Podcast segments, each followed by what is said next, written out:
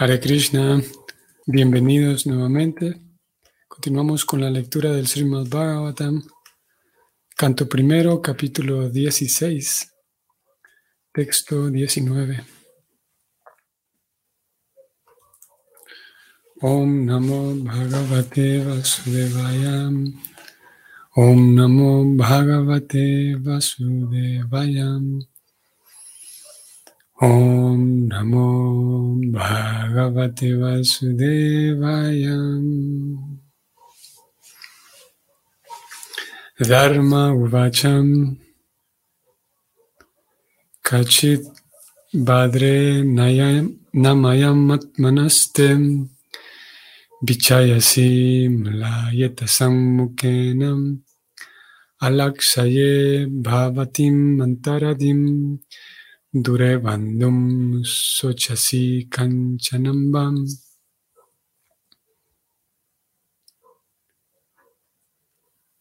La traducción de este verso es la siguiente. Dharma, en la forma de un toro, preguntó, Señora, ¿no se encuentra sana y fuerte? ¿Por qué la cubre la sombra de la angustia? Su cara indica que usted se ha ennegrecido. ¿Acaso está sufriendo de alguna enfermedad interna o será que está pensando en algún pariente que se encuentra lejos, en un lugar distante?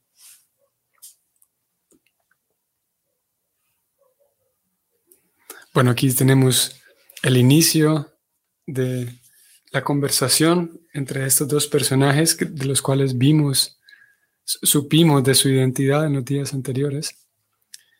Dharma y Bhumi. Dharma está representado aquí en la forma de un toro. Recordemos que esto es como esta conversación que ellos están sosteniendo se, va a desarrollar y eventualmente eh, Pariksit Maharaj los encuentra a ellos dos. Pero antes de que él los encuentre, ellos dos están conversando de esta manera Iniciando con este verso, el toro pregunta a la vaca, como vimos, el toro es eh, llamado Dharma y es la personificación de los principios religiosos, dijimos. Y le está preguntando a Bumi, a la vaca, quién es la madre tierra. Las preguntas con las cuales inicias son muy interesantes y si ustedes eh, lo recuerdan, hacen referencia, no, no, no hacen referencia, sino Em, nos pueden recordar a las preguntas que Yudhishthira le hizo a Arjuna cuando Arjuna estaba eh, volviendo de la ciudad de Krishna, cuando Arjuna se dio cuenta que Krishna se había, se había ido. Entonces Yudhishthira lo recibe en el palacio, esto recién lo leímos en el capítulo 14. Y Yudhishthira lo recibe y le, le hace una serie de preguntas viendo que Arjuna viene abatido. Similarmente, ustedes vean estas preguntas que aquí aparecen. Él le pregunta a ella, ¿no se encuentra sana y fuerte? ¿Por qué la cubre la sombra de la angustia? Es una pregunta interesante esta. Y tal vez como un dicho popular, algunos sabemos que em, los ojos son las ventanas del alma. Ustedes saben que está ese dicho.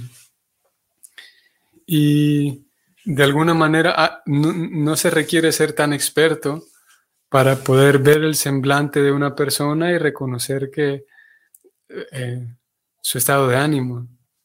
Obviamente, si conocemos suficiente del tema, vamos a tener mayor precisión en, en, reconocer qué es lo que está pasando en el corazón de la persona.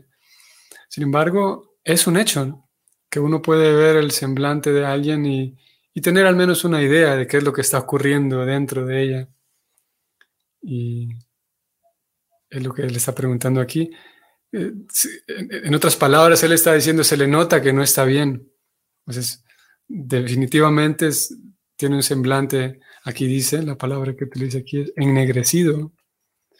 Paco, o bueno, ennegrecido es exactamente la palabra. Y luego pregunta, ¿está sufriendo por alguna enfermedad? o está pensando en algún pariente lejano, algún pariente que se encuentra lejos.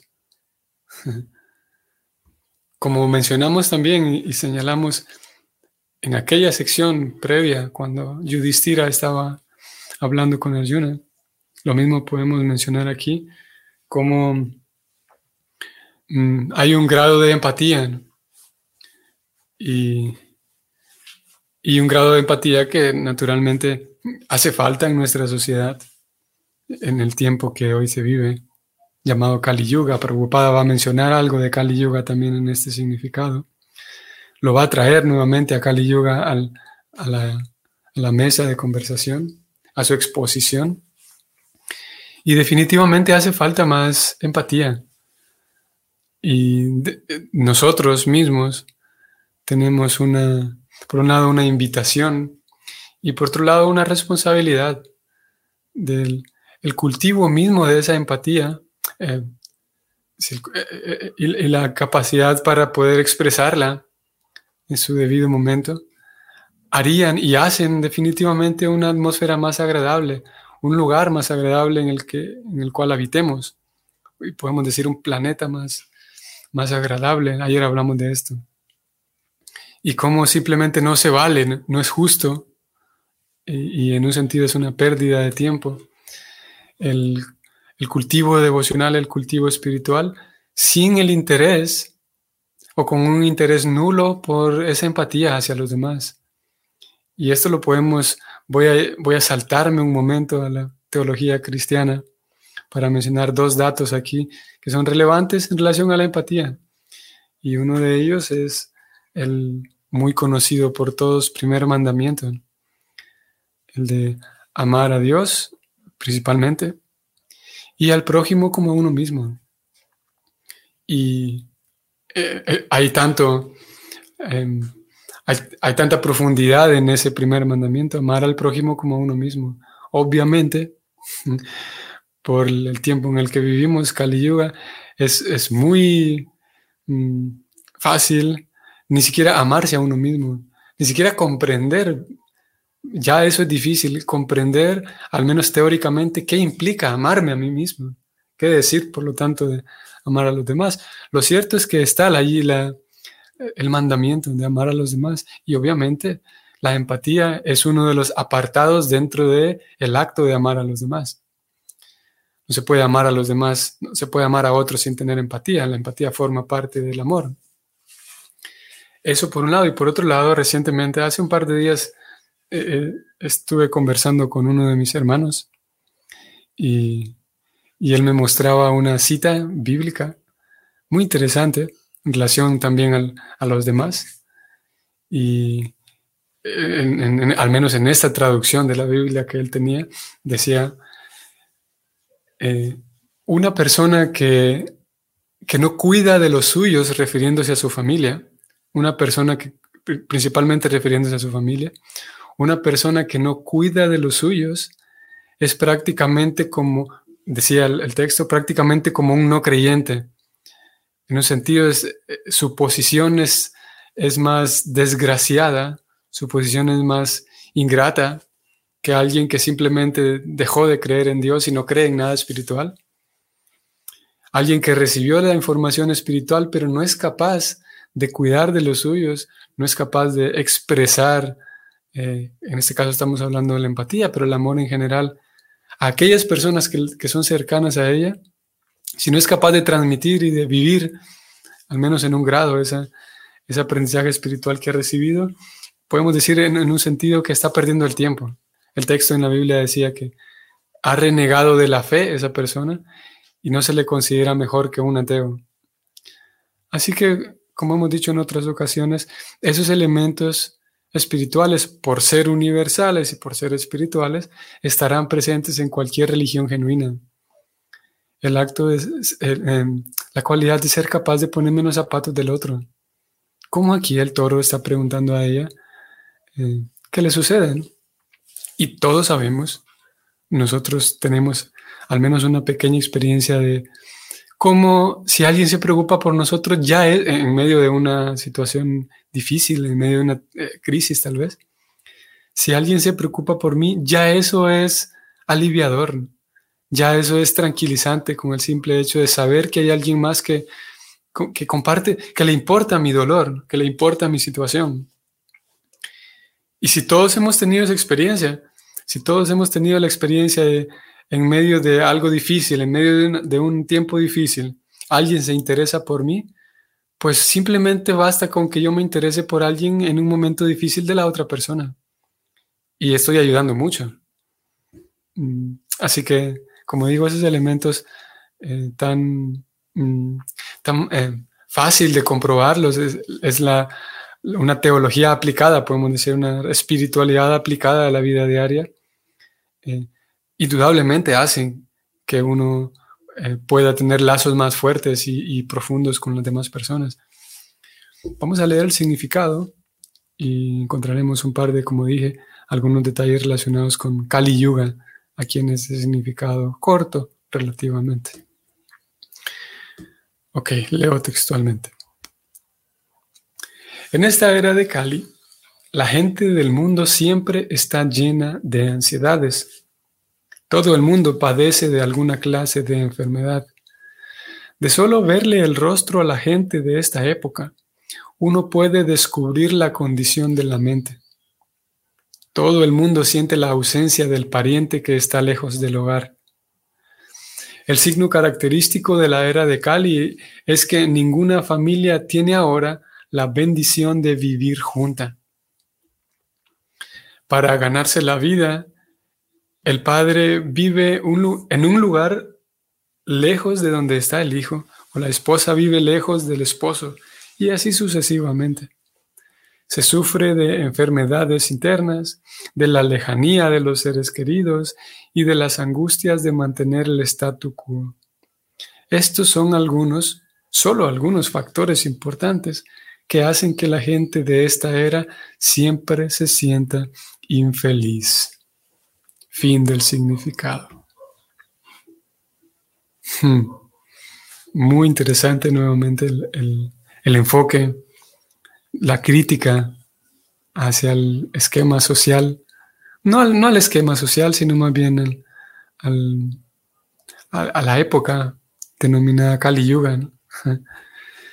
Y como lo hemos dicho en otras ocasiones, interesantemente, e, este, e, este enfoque social y este, podemos decir, este análisis social que se hace en algunas páginas del Bhagavatam, si ustedes lo aprecian, si ustedes prestan atención, si prestamos atención, siempre va eh, carente de odio.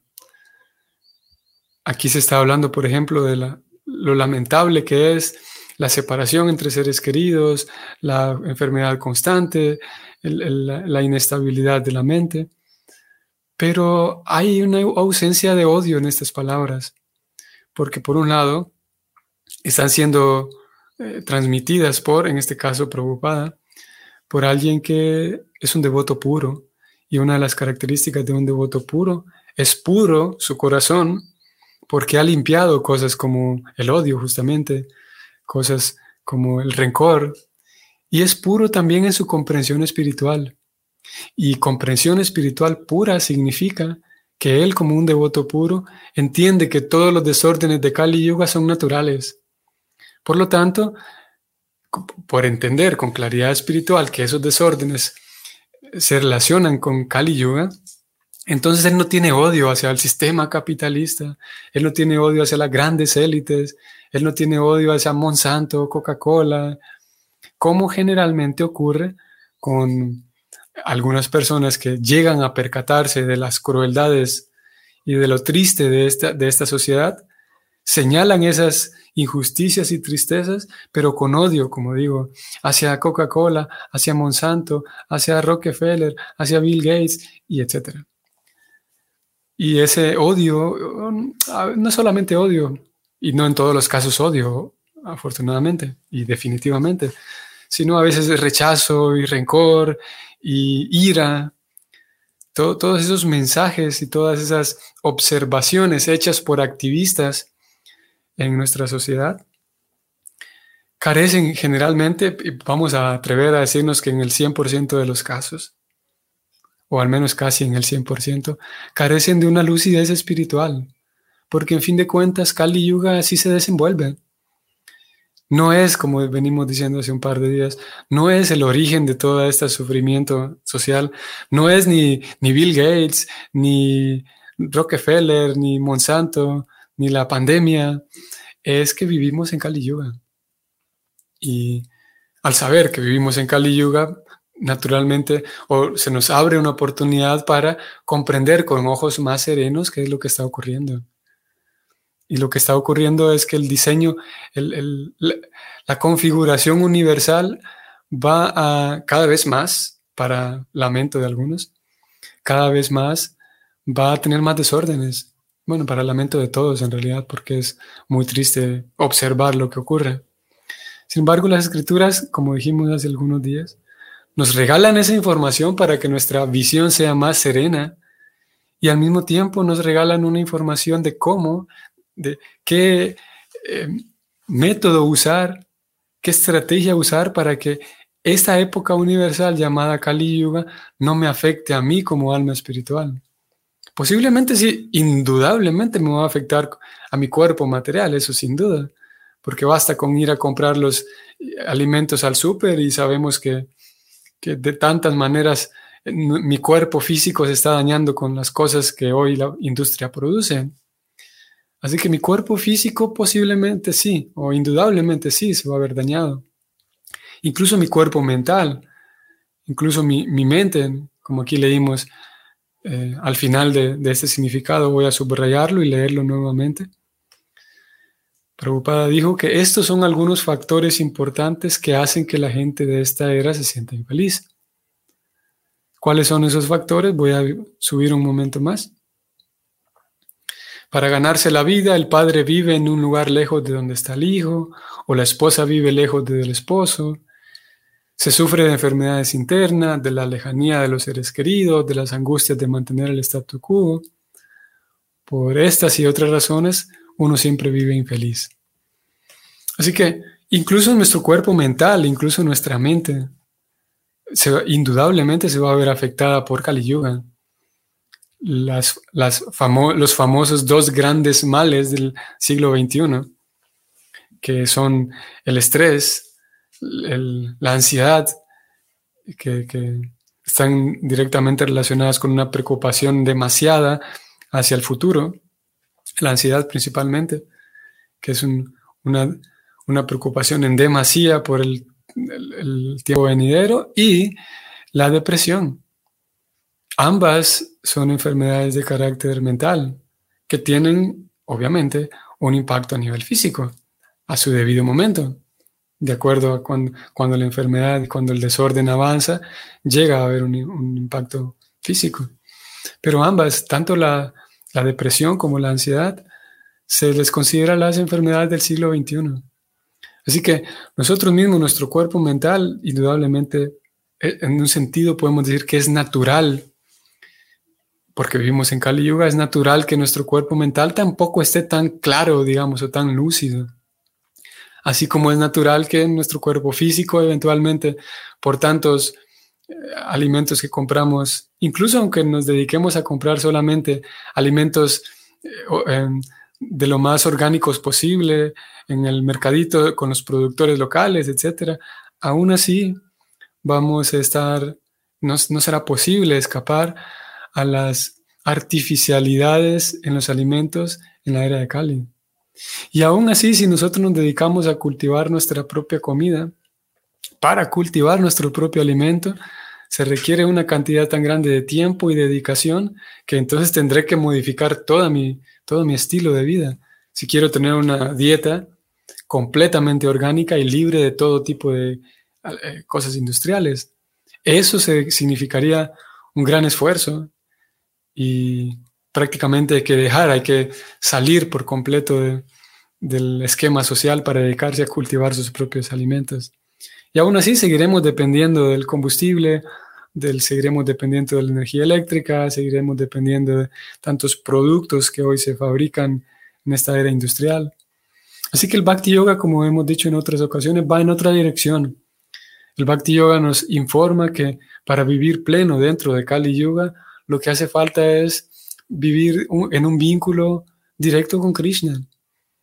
Y hacia el canto 11 del, del Srimad Bhagavatam. Ahora estamos en el canto primero apenas. Perdón, hacia el canto 12, el último de los cantos del Bhagavatam. Ahí se describe con bastante detalle cómo funciona las características de la era de Kali. Y ahí se describe que en la era de Kali, debido a todo, todos estos, esta lista tan grande de desórdenes y de eh, incomodidades y de inconvenientes, hay una gran bendición.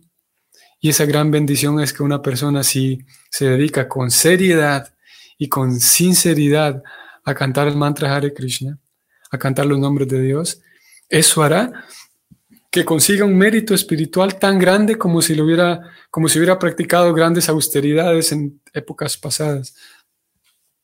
En otras palabras, el, sistema universal, el diseño y la configuración universal hecha por Krishna.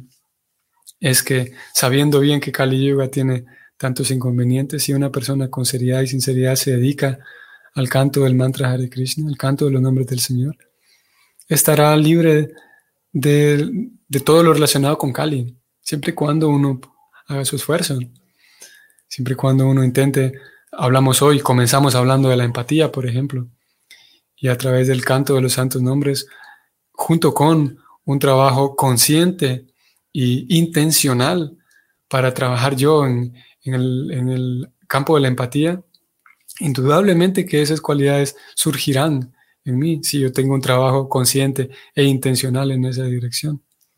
Entonces puedo hacer, si, sigo el método que presentan las escrituras, en vez de siempre sentirme infeliz, puedo de alguna otra manera eh, eh, buscar eh, y conectarme con la fuente de la felicidad, aún a pesar de que la crisis social continúa, aún a pesar de que la crisis política continúa, la crisis ecológica y etcétera, podemos mm, mm, mantener eh, una sintonía y un vínculo constante con Krishna. Y indudablemente un vínculo constante con aquellas personas, con los Vaishnavas, aquellas personas que están haciendo lo mismo. Ese es el esquema del Bhakti y dada la naturaleza de, estas, de esta lectura del Bhagavatam, ya que estos, estas actividades diarias consisten en lectura y, un poco de reflexión y análisis, por la naturaleza misma de esta actividad, todo este asunto se vuelve teórico. Todo lo que yo estoy hablando es, es la teoría. Y eh, ya después queda en manos de cada quien, de todos nosotros. El, por un lado, el acoplar a, nuestra vida aquellas recomendaciones que se dan para la vida privada y buscar la compañía de devotos. Como digo, de manera virtual no podemos tener una, convivencia más completa con canto y con, con eh, conversación eh, frente a frente y con contacto personal y con bromas, etc. Solamente podemos hacer un análisis teórico aquí. Pero si uno aplica estas otras cosas a su vida, es, es indiscutible que hay un resultado. Si uno acopla a su vida la compañía de los Vaishnavas, el sentarse y ver cómo es mi propio comportamiento, y eso es técnicamente llamado autorrealización, el, el acto mismo de, de, pensar en mí mismo, cómo, cómo son las palabras que estoy usando con los demás, cómo, son mi, cómo es mi forma de reaccionar ante ciertas cosas, la introspección, el buscar la compañía de los devotos, como digo, para em, em, eh, practicar del kirtan, para comer prasadam, para hacer un servicio para los devotos, para hacer amistad con los Vaishnavas. Eso en la parte social, en la parte individual, en la parte privada. El canto, o, más específicamente el, rezo, podríamos decir, de, del el Yapamala, que técnicamente es un rezo de un rosario. Eso aplica en la vida privada, eso es para la vida privada. La lectura son ciertos elementos para la vida privada, el ofrecer mis propios alimentos con un ritual muy simple, muy sencillo, pero muy potente, que es ofrecer mis alimentos a Dios y comerlos con fe, sabiendo que Dios aceptó mi ofrenda. Aquí no se vale decir de que yo soy muy neófito, de que yo soy muy inútil, Porque a Krishna no le interesa cuán inútil yo soy o cuán inútil falsamente yo me, pienso en algunas ocasiones con una autoestima dañada. Yo me veo ante los demás como un inútil, como un, como un eh, torpe y puede ser que, los, que sea un poco torpe. Pero al momento de ofrecer mis alimentos a Krishna, a Krishna no le importa ni le interesa mi inutilidad ni mi torpeza. Si lo hago con suficiente devoción y con suficiente sinceridad, Krishna acepta mi ofrenda. Y puedo comer esos alimentos sabiendo que Krishna aceptó mi ofrenda. Puedo comer aquellos alimentos como un acto de meditación incluso, y es lo que recomienda el Bhakti, que cada vez nuestra vida se vaya volviendo más meditativa en cómo incluso ahora estoy comiendo estos alimentos y por un lado Krishna los produjo con su eh, hermosa y maravillosa naturaleza, pero por otro lado Krishna los aceptó también, mi ofrenda de alimentos, cuando se los ofrendé. Y esa meditación constante que tiene que ver con la vida privada hace que entonces yo pueda ser un portador, un portador, portador de, de energía espiritual, realmente una persona útil para el cambio social. No el cambio social de que los políticos se vayan y de que el plástico se acabe y que Monsanto desaparezca. El cambio social para que haya más felicidad espiritual en el planeta. Mientras aquellas cosas características de Kali Yuga van a seguir. El programa del Bhakti consiste en hacer cada vez más personas felices, en hacer cada vez más personas cuerdas que que forma parte del servicio devocional, ser una persona cuerda, sensata y feliz. Mientras que los desórdenes de Kali Yuga seguirán, eh, como digo, infelizmente, pero podemos ser portadores de, una realidad espiritual que es, que es eso, que es real, que no es solamente una teoría, que no es solamente es una teoría lejana y, y sueños utópicos, sino realmente vivir de manera feliz, vivir de manera consciente. Quiero mencionar un último detalle, solamente como un dato que es curioso. Si ustedes ven aquí en la primera línea del sánscrito, se, agrega esta palabra badre. Badre se traduce como señora, como dama. Y es curioso que en, los intercambios que vemos, así como aquí hay, hay dos personas en la escena, siempre vemos los intercambios en estas escrituras, como en el Bhagavatam, y cuando hay una, una forma de dirigirse a una dama, se utiliza esta palabra, badre, muy frecuentemente. Curiosamente no se utiliza la palabra madre. Aquí Dharma pudo haber dicho eso. Madre, ¿cómo se siente? Pero él simplemente le dice dama o señora. Prabhupada lo traduce así, señora. Y es eso, es curioso que, no se menciona la palabra madre, como hoy por hoy es costumbre en nuestros círculos devocionales referirnos como madre a las devotas, a las Vaishnavis. Muy bien, entonces sí, aquí me detengo. Espero que para ustedes sea un día agradable y, y productivo, provechoso. Y nos vemos el día de mañana. Hare Krishna.